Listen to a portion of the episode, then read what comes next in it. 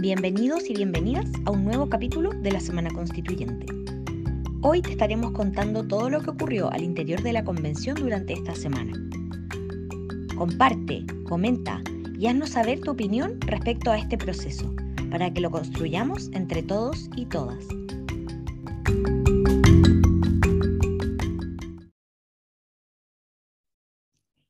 y se terminó una nueva semana en la convención y eso significa que aquí llegamos nosotros a la Semana Constituyente, el podcast de Fundación eh, Momento Constituyente. Mi nombre es Bárbara Pérez, soy voluntaria de esta bella, bella eh, fundación y del otro lado de Chile ya estamos los dos, ninguno de los dos está en Santiago, de hecho ni siquiera estamos cerca. Me acompaña Juan Pablo Labra como todas las semanas.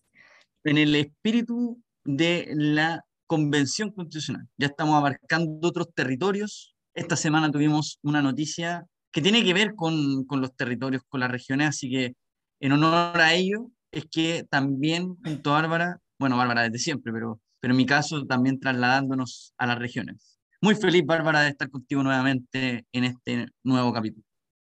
Sí, con este espíritu de descentralización, aquí llegamos nosotros como toda la semana a este podcast a contarles un poco cómo fue la semana y un par de comentarios afuera que también impactan en la convención, porque la convención no sucede en una burbuja. Este proceso ha avanzado mucho. Eh, a mí me pasa de repente que, que digo como, oh, es como, son más de seis meses de la convención y después como que sigo pensando, son más de seis meses de la convención. eh, mucho, mucho, es, harto, bacán. Es harto, eh, eh, no es tanto tiempo, pero es harto tiempo, son unas cosas mega extrañas ahí. Y así como pasan muchas cosas en esa cantidad de tiempo, es porque pasan muchas cosas en la semana. Así que aquí nosotros vamos a partir resumiendo lo que fue esta, esta semanita del 17 al viernes 21 de enero eh, para que vayamos viendo qué, en qué han avanzado nuestros convencionales durante esta semanita.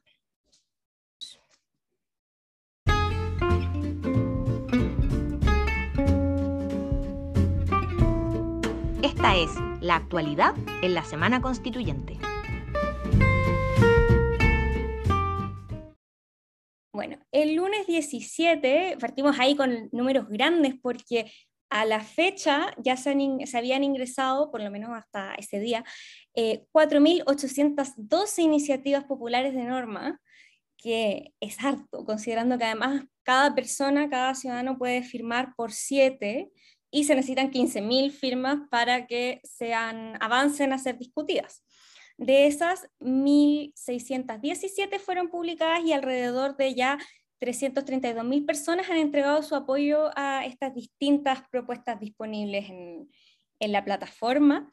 Además, ese día tuvimos ya la entrega ahí del de el cronograma de la Comisión de Derechos Fundamentales y su metodología de trabajo, que de hecho causó una pequeña polémica. Em, por su forma, por cómo se discutió y por cómo está eh, distribuido este cronograma.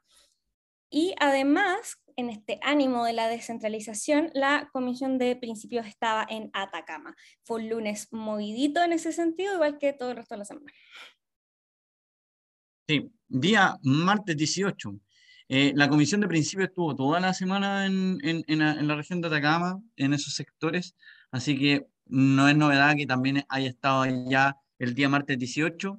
Particularmente el día martes 18, eh, la, presidencia, la mesa, eh, está teniendo todos los días puntos de prensa informativo. También esto en honor a lo que señalaba la mesa eh, entera y principalmente Natividad y Anquileo en la presentación de los discursos de, lo, de la mesa, donde tenían que hacer un doble esfuerzo en, esta, en este ánimo eh, de eh, poder transmitir a la gente. Y así el lunes también hubo una, una reunión en Anatel, si no me equivoco.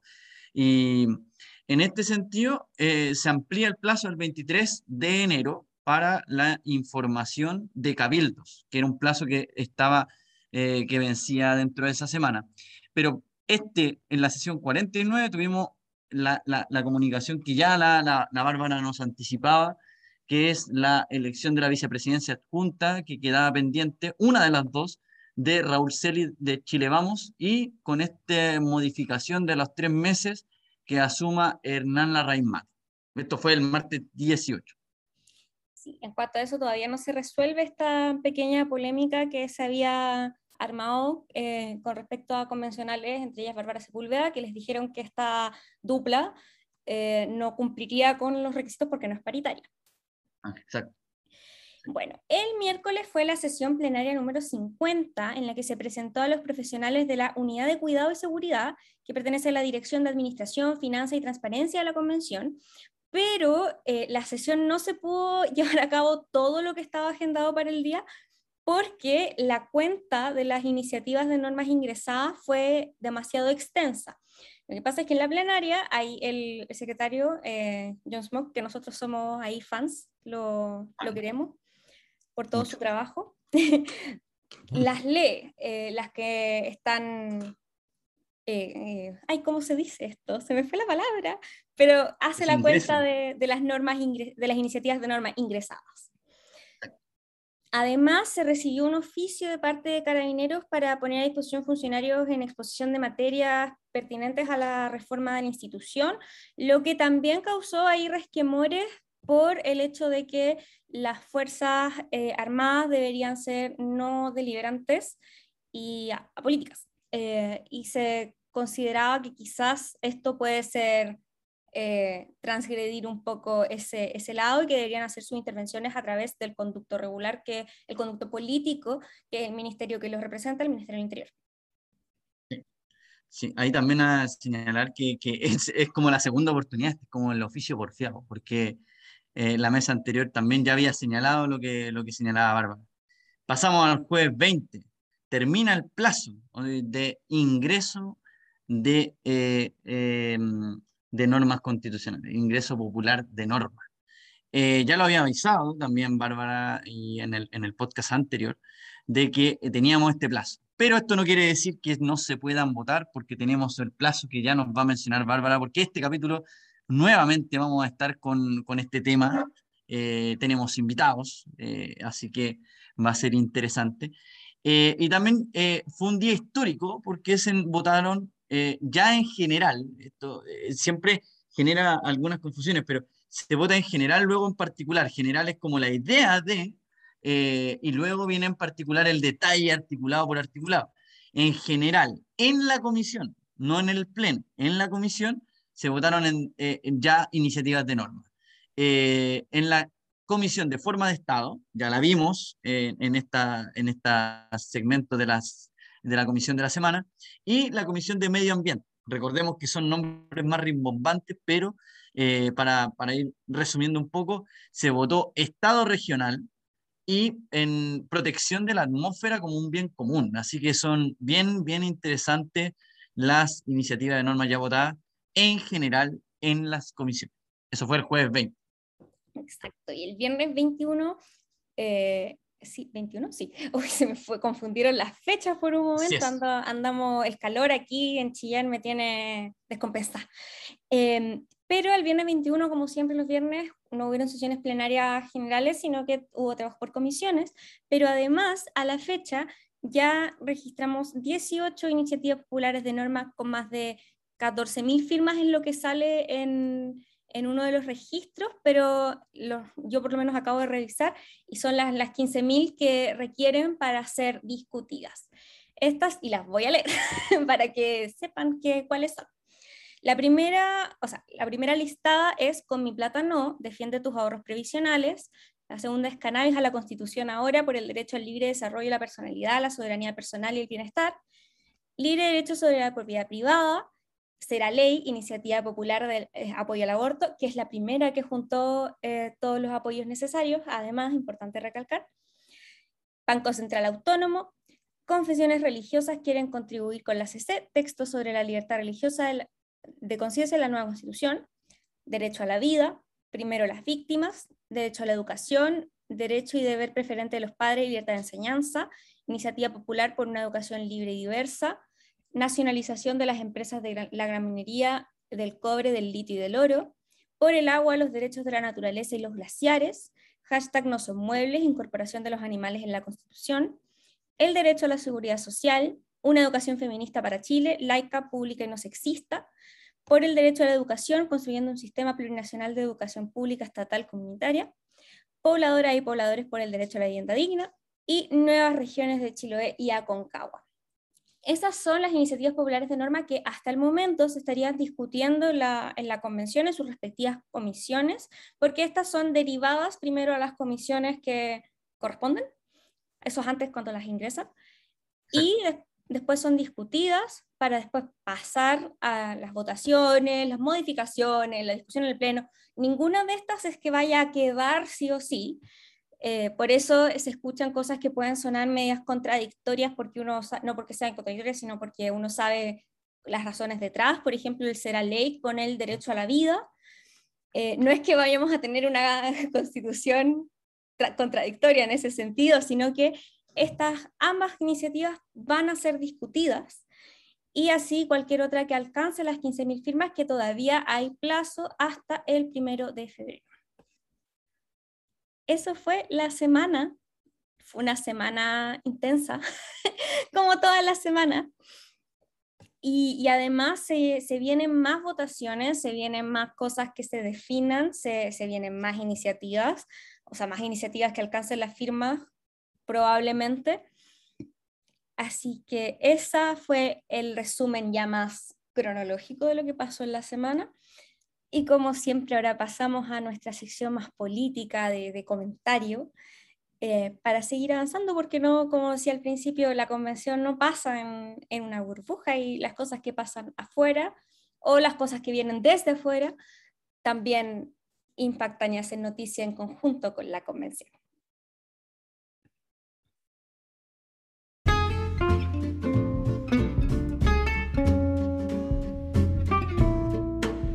Fue el resumen de actualidad en la Semana Constituyente.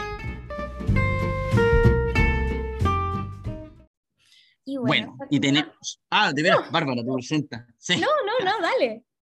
Ya, eh, no, me desordené un poco porque Bárbara claramente anuncia esta sección, que es un poco más controversial, pero quería partir yo porque eh, traemos un, una, si se puede llamar como conflicto, pero que repercutió en los partidos políticos, principalmente en la UDI, eh, esto en razón de que se envió un oficio por parte de la Secretaría General, que ahí vamos a estar hablando después de, este rol que también juega la Secretaría General eh, en este gobierno y en el próximo gobierno, eh, porque se envió un oficio de parte del ministro Osa que hablaba de la disposición del presidente de la República para eh, reunirse con la mesa, eh, ante lo cual la presidenta María Elisa Quinteros y el vicepresidente Gaspar Domínguez en un punto de prensa, como ya señalaba, todos los días están haciendo esto como para hacerlo también eh, más informativo y participe a la gente, señalaron de que en este minuto los tiempos están muy ajustados como para sostener algún tipo de reunión. Además, especificó después Gaspar Domínguez que no se recibió una invitación formal, sino que un ánimo de reunirse, estas cosas como un poco ambiguas y que podríamos de repente interpretarla de, distintas formas. Entonces, Bárbara, tu opinión respecto de esto, nosotros ya conversamos un poquito eh, tras bambalinas, eh, ¿qué, te, ¿qué, te, parece esto? Y también este, este como quizá berrinche de parte del partido de la UDI cuando cuando le señalan y respaldan al presidente y, quizás como un poco de reproche ante la presidencia de la convención en no recibir eh, al presidente de la República. ¿Qué te parece? ¿Qué, te merece, qué opinión, te merece también? Yo creo que el presidente está llegando increíblemente tarde.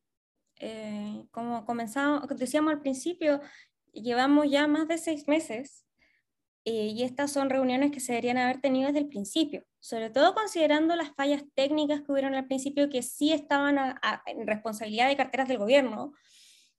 Eh, había que ir antes, de hecho debería haber hablado con la otra directiva, la que estuvo al principio. Entonces me parece que esperar que ahora en un punto súper álgido, donde se están discutiendo iniciativas de norma, donde ya están llegando a este punto que tanto se reclama desde un sector de ¿y cuándo van a escribir la constitución? Bueno, ahora están votando articulados, de hecho, como normas. Mm. No, no es ahora el momento, no hay, no hay tiempo, sobre todo cuando además su gestión presidencial termina en dos meses. Entonces, creo que la respuesta de, de, la mesa estuvo bien, no la encontré irrespetuosa. Obviamente sería ideal que pudieran conversar con el gobierno, pero sería ideal que el gobierno hubiera querido conversar con ellos antes. Entonces, eso yo encuentro que honestamente ya la, y me hago cargo de esta opinión, pero ya no estamos para las pataletas de, sobre todo el sector obstruccionista de la convención. Sí, yo ahí sumar una, un último antecedente, que es que eh, em, esto también eh, quizá uno podría mirar y dice, eh, claro, que, que, que descortés en no recibir al presidente de la República.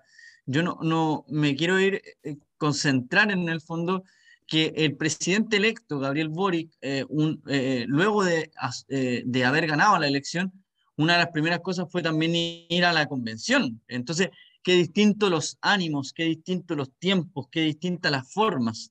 Entonces, y, y, en esto me recuerdo a Marcela Cubillo, quien cuando llega Gabriel Boric es, fue noticia también, no lo pudimos comentar porque se nos juntaron varios programas, que fue un poco lo que comentábamos en el primer programa del año pero eh, cuando llega Gabriel eh, genera eh, comentarios al interior y Marcela Cubillo es de, la, de, la, que señaló que al presidente no se le quiso recibir en su oportunidad.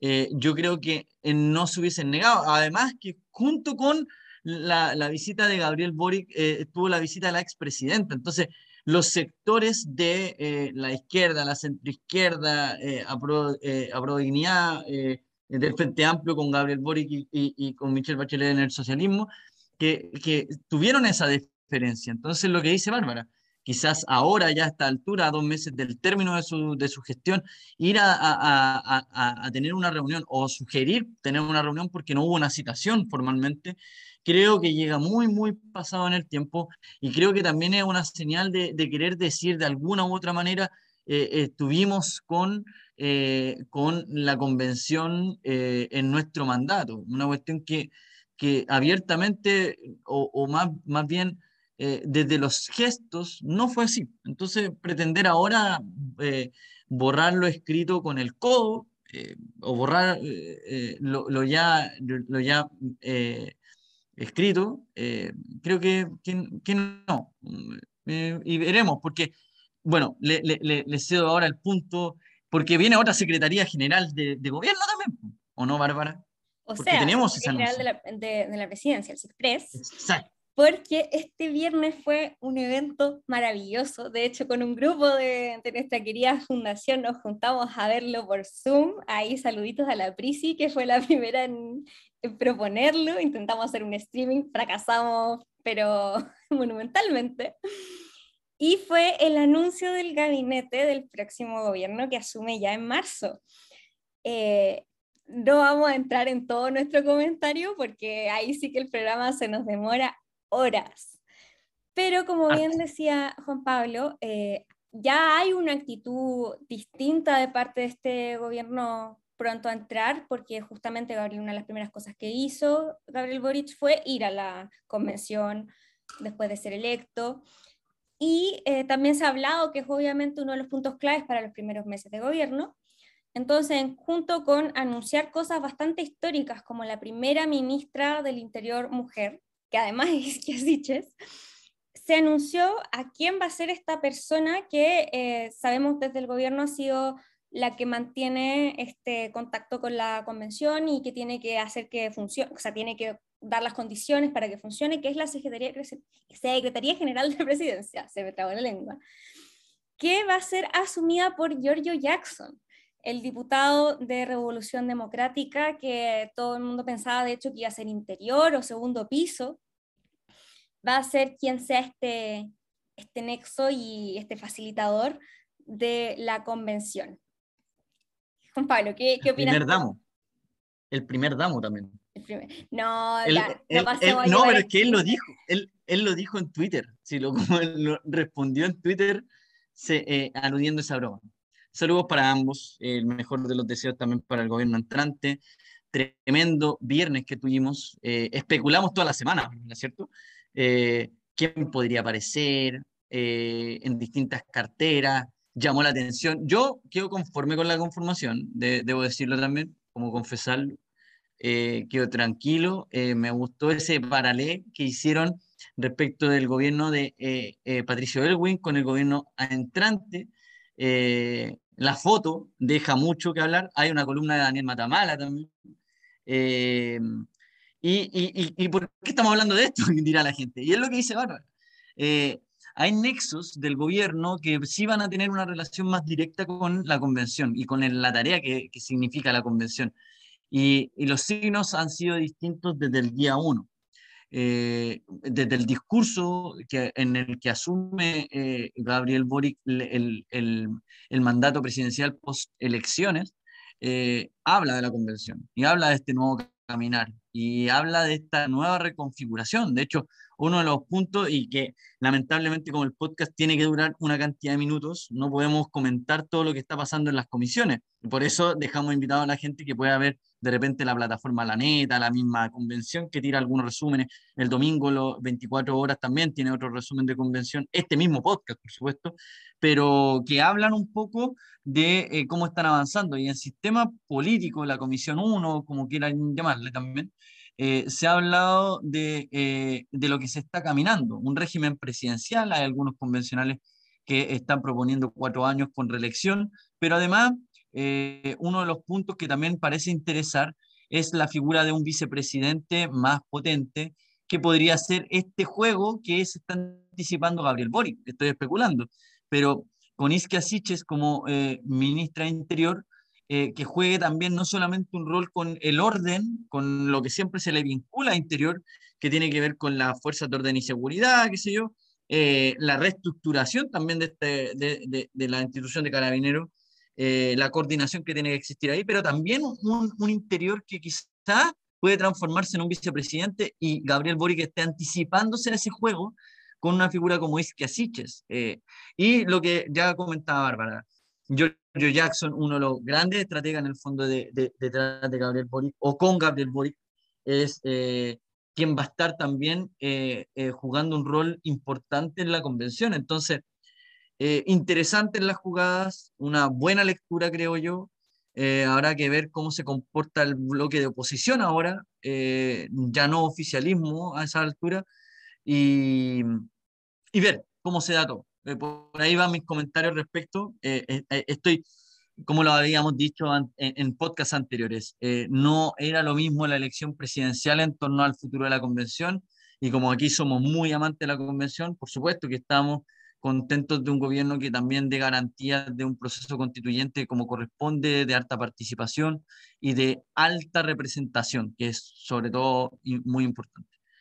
Eh, yo estoy conforme, tengo fe además, y aparte creo que, justo como se ha señalado, es importante para este gobierno entrante eh, el funcionamiento de la, de la, convención.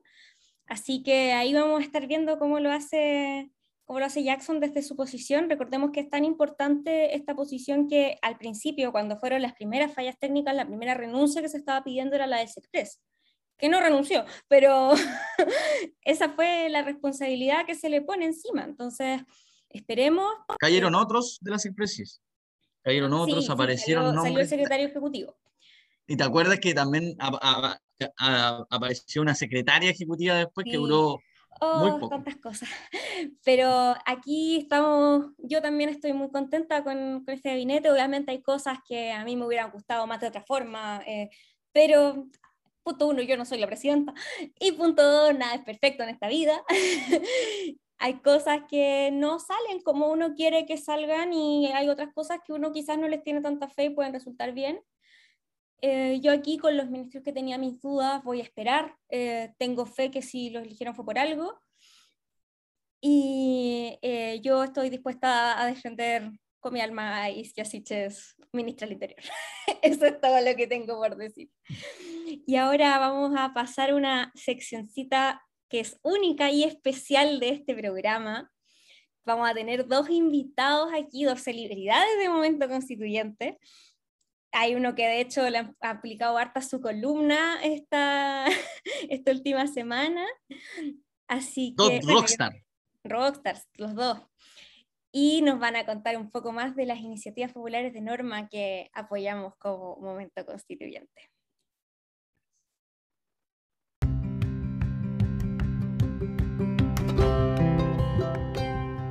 Bienvenidos y bienvenidas a esta sección especial para que conozcas y apoyes iniciativas populares de norma.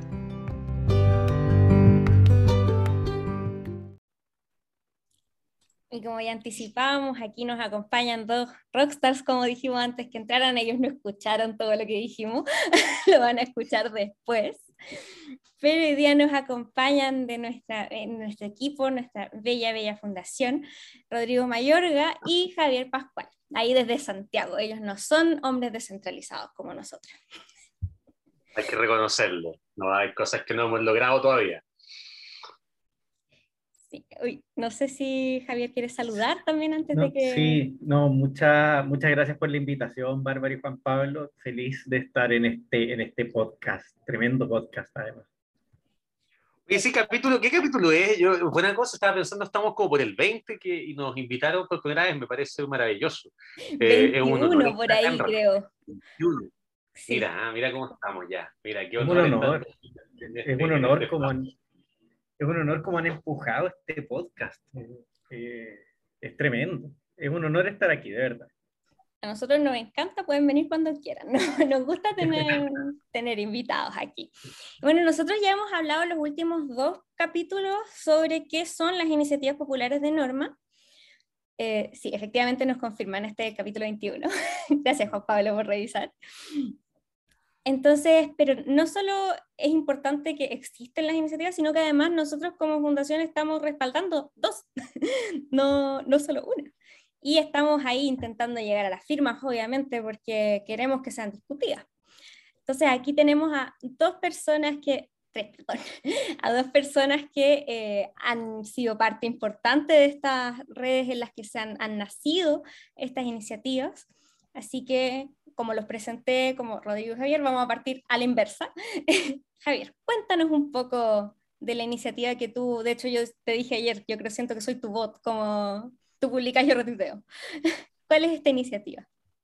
Bueno, esta, esta es la iniciativa de norma, eh, es una iniciativa creada por eh, Acción colectiva por la educación, que es una organización que hoy día se compone por, por 26 organizaciones. Este esta iniciativa particularmente eh, es un acuerdo entre 19 de estas organizaciones, entre las que se encuentra el momento constituyente, pero es una, es una red bastante grande de instituciones bien potentes en el mundo de la educación. Está Erige Educar, está Fundación Chile, Educación 2020, la ONG Canales, eh, momento Constituyente, por supuesto, el Centro de Investigación Avanzada de Educación de la Chile, o sea, son, son instituciones de, de bastante peso que el año 2017 eh, decidieron hacer alianza y en el fondo decir cómo impulsamos la educación que queremos para Chile, ¿no? Eh, ¿cómo, ¿cómo, lo hacemos entre todos? Y eh, al alero del proceso constituyente eh, nace la idea de, eh, de, desarrollar una iniciativa de, participación ciudadana que, que, no, nace, no nace antojadizamente desde estas 19 instituciones, sino de un proceso anterior que se llama Tenemos que hablar de educación. Tenemos que hablar de educación fue un proceso participativo muy grande que convocó a 7.800 actores del sistema educativo. Estamos hablando de docentes, directivos, eh, familias, estudiantes, incluso niños. Se adaptaron algunas, algunas eh, metodologías en conjunto con la UNICEF para poder llegar a niños y preguntarles cuál es la educación que sueñan para el futuro. Eh, y bueno, este fue un proceso largo, duró todo el año 2020. Eh, Momento Constituyente ahí apoyó en, en la sistematización de, de, todos estos datos. Eh, se llegó a bastantes conclusiones y a lo que se llegó como el gran titular es, el, es a esta norma que es una educación de calidad, equitativa, integral, inclusiva y gratuita. ¿no? Eh, eso, eso como a grandes rasgos, es la, es la, es, una, es la iniciativa que yo diría que es la más completa hoy a nivel educativo. ¿Y cuál, como, cuál es el impacto que esto esté en la Constitución? Porque muchas veces que yo lo he leído harto estos días respecto a otras iniciativas en, en las redes sociales, tipo como muy importante esto, pero no es materia de constitución.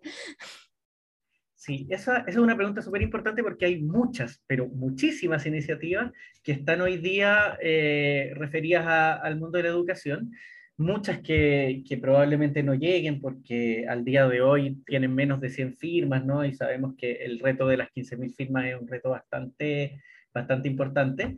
Eh, y muchas de estas iniciativas, como dices tú, bien, no son materia de ley. ¿No? Hay, hay cosas en la educación que, que- mm, perdón, materia constitucional, que son materia de ley o incluso de decreto. Eh, materias que tienen que ver con las bases curriculares, con cómo se financia el sistema, cuáles son los mecanismos, eh, cuestiones que, que hoy día los define la Ley General de Educación, que los define la Ley de Subvenciones, ¿no? Entonces, eh, aquí esta, esta iniciativa primero es muy cuidadosa en separar esas aguas y decir, ok, estos son temas que probablemente eh, eh, puedan, puedan lograr dos tercios de, acuer- de acuerdo en la convención, que eso es súper importante, por eso son materia constitucional, porque son materia de, de amplios acuerdos. y son cosas que en el fondo preparan, preparan el camino para futuras, futuras leyes. Eh, esta iniciativa, para contarles un poco, eh, es una iniciativa que, digamos, tiene seis grandes ejes. Primero define cuáles son los fines de la educación, muy en general, con una novedad. La, constitución actual define los fines de la educación desde una perspectiva súper individualista.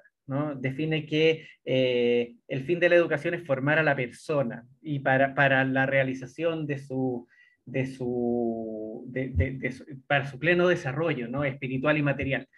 La propuesta actual contempla la, la, la, el nivel individual, pero además agrega un nivel colectivo. Piensa la educación como una estrategia de desarrollo país y un desarrollo que además es inclusivo, es sustentable, eh, es, tiene perspectiva de género, tiene una perspectiva de respeto al medio ambiente, tiene una perspectiva democrática. Eso es lo primero importante.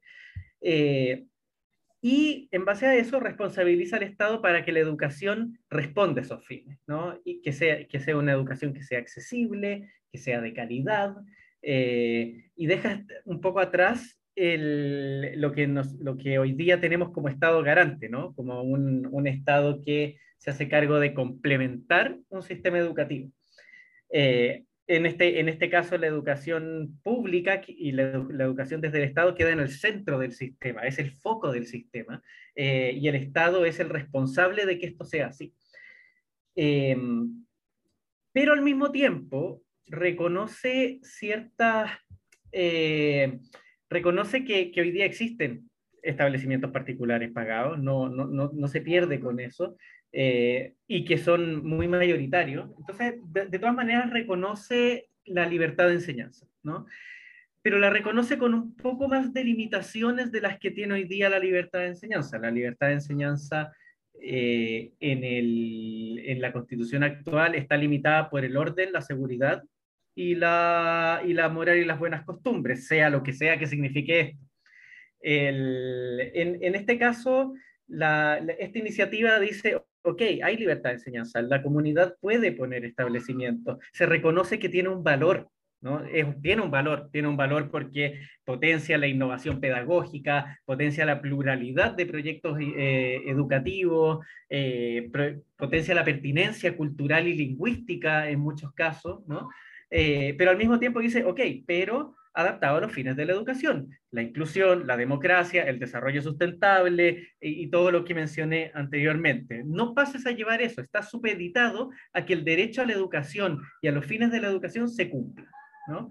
Eh, y lo mismo con, con, con, la libertad de las familias a elegir los establecimientos de sus hijos, respetando siempre eh, los fines de la educación y además, muy importante, respetando la autonomía progresiva y el interés superior de niños, niñas y adolescentes, que la constitución actual no, la, no lo reconoce. ¿no? Eh, y por último, y algo muy importante, es que esta, eh, li, esta iniciativa popular de norma reconoce a los docentes dentro de la Constitución. Es algo muy novedoso, no es algo que salga en muchos países del mundo, pero creemos que es algo que de alguna forma lleva a reparar una relación entre docentes y Estado que hoy está muy dañada, que ha quedado muy dañada en las últimas décadas y esto tiene un valor simbólico muy importante de, de, afianzar de nuevo los lazos entre el Estado y la docencia para poder llevar a la educación eh, hacia adelante. Oye, voy a tomar la palabra, Javier, de tremenda exposición. Creo que yo, en lo personal, ya lo comentábamos con Bárbara, una de las iniciativas populares de norma que uno firma, pero no, no solamente porque es parte de, de esta tremenda organización, de esta hermosa fundación, sino porque, porque está muy bien trabajada. Es una, una, una iniciativa popular de norma que, que eh, hay para destacarla por muchos lados. Yo, yo me quiero concentrar en dos aspectos y hacerte una pregunta, Javier. Eh, el primero es el centralismo que tú hablas de la educación pública y ese mandato que le, que le entrega la norma, eh, o que le entregamos todos en el fondo cuando uno redacta una, una constitución y como se está redactando en el fondo un mandato popular que uno le hace al Estado para que tenga ojo. Ojo con esto, queremos el centralismo, queremos una, una, una educación pública de excelencia que sea como el punto de partida o el punto inicial. Y esto que tú hablas también de, de reivindicar a, a, los docentes, porque también esto habla de una observancia, uno desde la norma constitucional hace una observancia, hace un énfasis, hace un, un llamado de atención en el fondo a todos y todas y las autoridades y al, al, al, Estado en su, en su plenitud.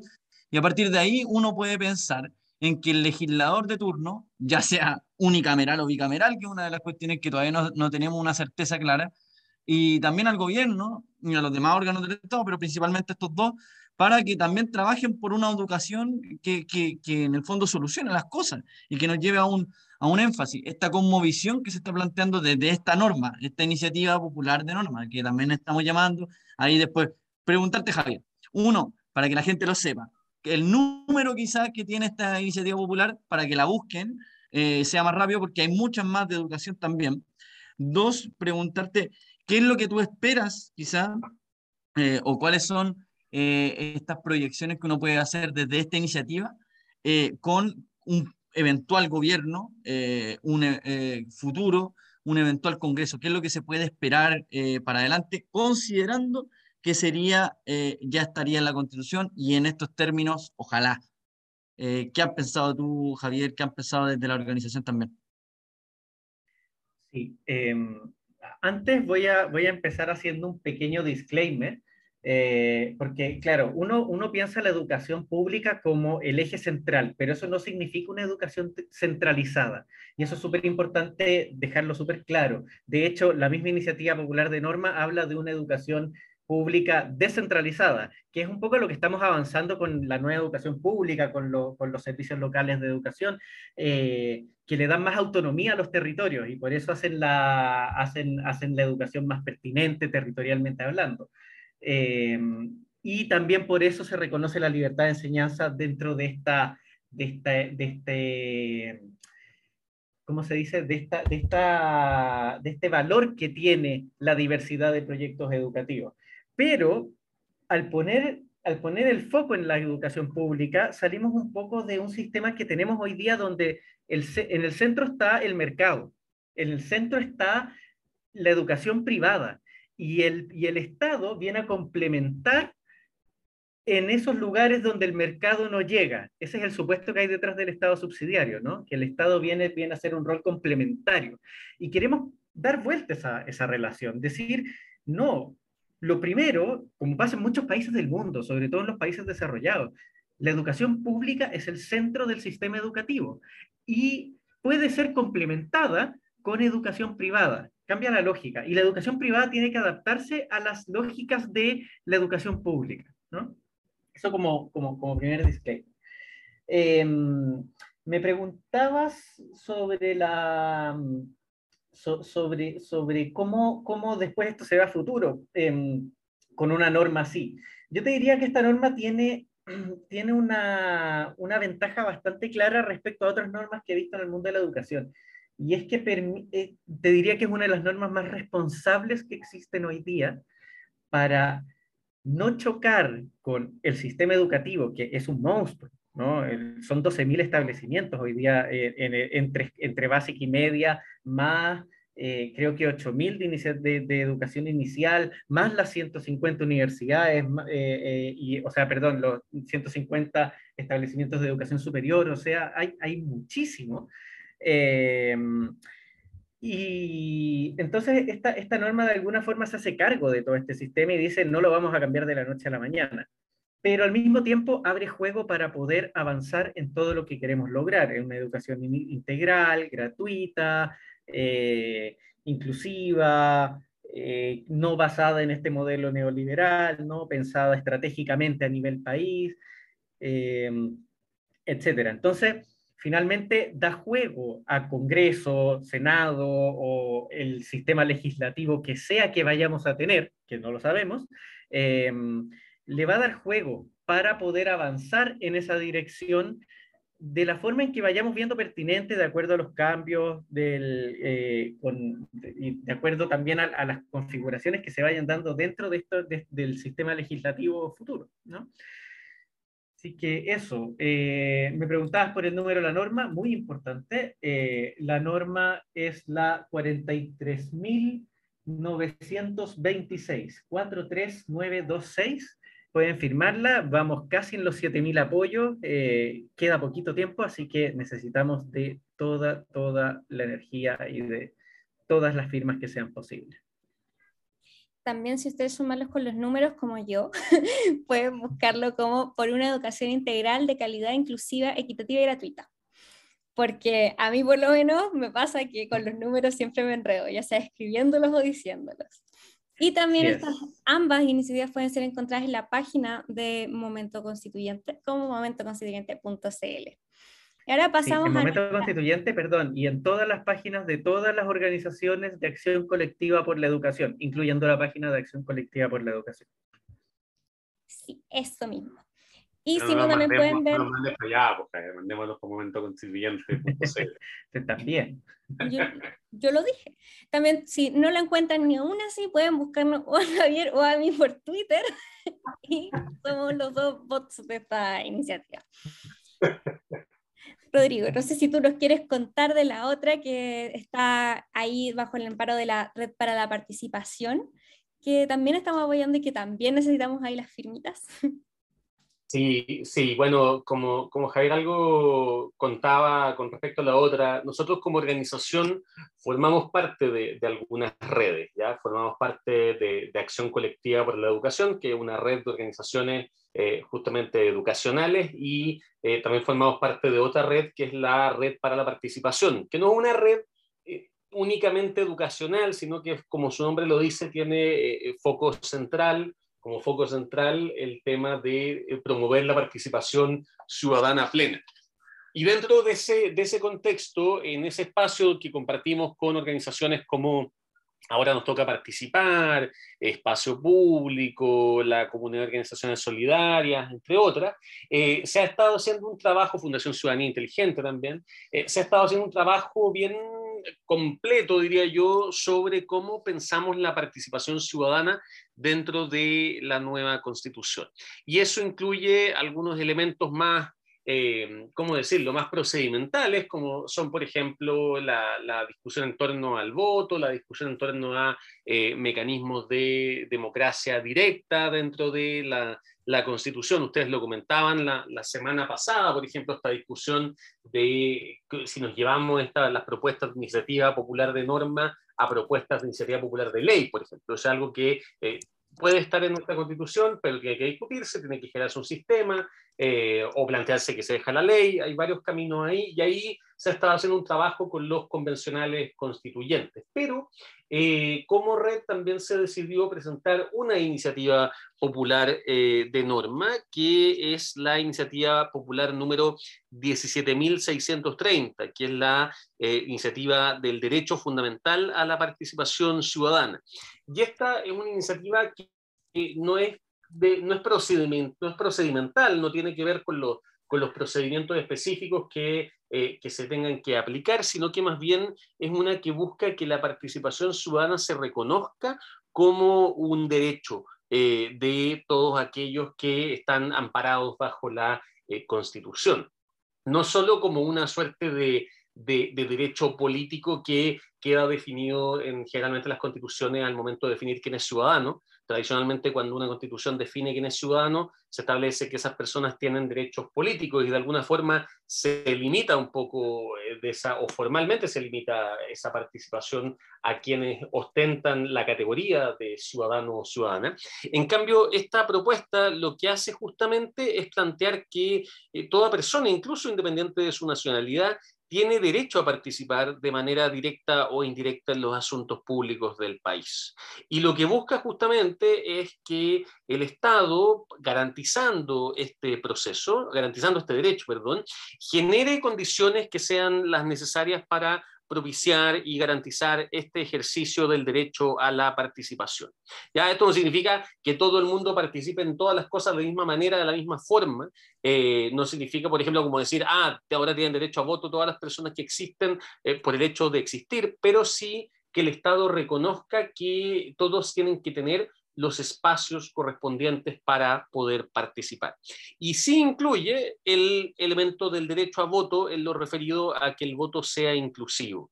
Nosotros tenemos en nuestro país problemas con un voto que no es todavía completamente inclusivo, se han hecho grandes avances sin duda, pero hay todavía una parte importante de la población que no puede acceder al voto, por ejemplo, la población eh, postrada, por ejemplo, la población que está en situación de cuarentena, eh, lo vimos en las últimas elecciones de producto del COVID, por ejemplo, aquellas personas que están eh, privadas de libertad, pero que no están condenadas a pena aflictiva y por lo tanto todavía tienen derecho a votar.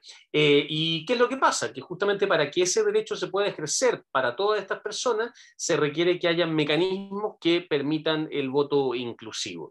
Y de nuevo, aquí esta iniciativa nos está intentando decir el mecanismo tiene que ser el voto a distancia o el voto digital o el voto adelantado, ninguna cosa así. Lo que sí está diciendo es que debe ser el Estado el que garantice esto y de alguna forma se mandata con ello al Estado a hacerse cargo de esta problemática. Esa, como digo, es la iniciativa número 17.630 por el derecho fundamental a la participación ciudadana. Bueno, te iba a preguntar por qué esto tenía que estar en la Constitución y no como ley o otro tipo de iniciativa, pero creo que lo dejaste bastante claro, como que me contestaste las preguntas antes de poder hacerlas. Bueno, tenía, tenía, tenía, ¿cómo se me había, había visto la intervención anterior de mi compañero, así que eh, pero sí, no, ahí yo creo que está un elemento bien claro, Bárbara, tiene que ver con eso, con, con cómo pensamos la participación ciudadana, que es algo que eh, a nosotros como momento constituyente, a todas las organizaciones de la red para la participación, eh, y me atrevería a decir también, conectando con lo que decía Javier, a, a, quienes nos acompañan en Acción Colectiva, donde también el proceso que le dio vida a esa iniciativa fue un proceso participativo. Yo creo que hay que destacar eso de estas dos iniciativas. Ambas son han surgido de procesos participativos que incluyeron cabildos, que incluyeron eh, la voz de las personas. Esto no es una iniciativa propuesta por cinco expertos y expertas en la, en la materia. Y por eso es que, es que repensar la participación es clave en un momento como este, porque nos permite repensar cómo vamos construyendo y haciendo política todos juntos. Así es, así que recapitulamos por si eh, se, nos, se nos pierden ahí los numeritos. Eh, estas son las iniciativas en orden de cómo las presentaron, o sea, cómo las presentaron aquí en el programa, no cómo fueron ingresadas. Eh, la primera fue la 43.926 por una educación integral de calidad inclusiva, eh, equitativa y gratuita. Y la que acaba de presentar Rodrigo es la 17.630, Derecho Fundamental a la Participación Ciudadana. Ambas pueden ser encontradas también en la página de momentoconstituyente.cl para que las lean, para que les vayan a dar su apoyo si es que no lo han hecho todavía. Son temáticas importantes, que es importante que lo, se, discutido en la convención son propuestas muy buenas. No lo digo con el sesgo de que una es voluntaria aquí, no, eh, es que es la verdad. Y le agradecemos aquí también a, Rodrigo y Javier por nos unido hoy en el podcast. Como les decía antes, pueden venir cuando quieran. A nosotros nos encanta y así tenemos más gente para conversar porque somos muy buenos para la cháchara aquí. Y como siempre... Pero no puede decir que, como dicen, que uno los reta porque se alargan y todo eso. Oh, y hace rato ya no lo digo, no seas alador. Así, así es nuestra culpa. Ahora no, pero está bien, bueno, pueden echar la culpa a nosotros de que esto se alargó por culpa de que hablamos mucho. Así que una excelente estrategia. Somos todos aquí buenos para conversar, por si no se han dado cuenta. Es parte de hacer política. Sí, es parte de todo. Así que si quieren escucharnos más conversar todavía, pueden ir a los capítulos anteriores en Spotify de la Semana Constituyente. Si quieren ver a mí entrevistando gente y conversando también, alargándome de los tiempos, pueden ver el Constitulate disponible en nuestras redes sociales y en el canal de YouTube de Momento Constituyente, donde hablamos con distintos expertos y con convencionales. Y cualquier cosa pueden ahí seguirnos a todos nosotros en nuestras redes sociales. siempre estamos etiquetados en las de Momento Constituyente cuando hacemos nosotros el podcast con Juan Pablo. Ahí comentábamos antes que Rodrigo es básicamente influencer y Javier está con harta atracción después de su columna que fue publicada en La Neta, que la recomendamos también. Así que ahí, si nos buscan, nos pueden encontrar. Como siempre, recibimos cualquier tipo de comentario, pregunta, aporte eh, de ideas, de... Nosotros estamos abiertos a conversar, a buscar lo que sea necesario. Y eso, nos estaremos escuchando la siguiente semana. Esperamos ahí con números positivos en nuestras iniciativas antes de que se cierre el plazo y que ojalá las podamos ver siendo discutidas en, en la convención. Muchas gracias, Bárbara. y ahí me recordó Juan Pablo que se me olvidó decir que además el plazo está hasta el 1 de febrero. Ya lo habíamos dicho antes, pero igual para que recuerden que pueden apoyar hasta siete iniciativas hasta el 1 de febrero.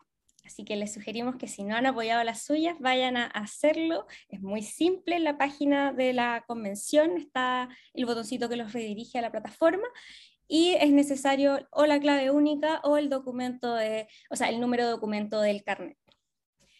Y con eso ya nos estaremos escuchando en una próxima entrega de la Semana Constituyente.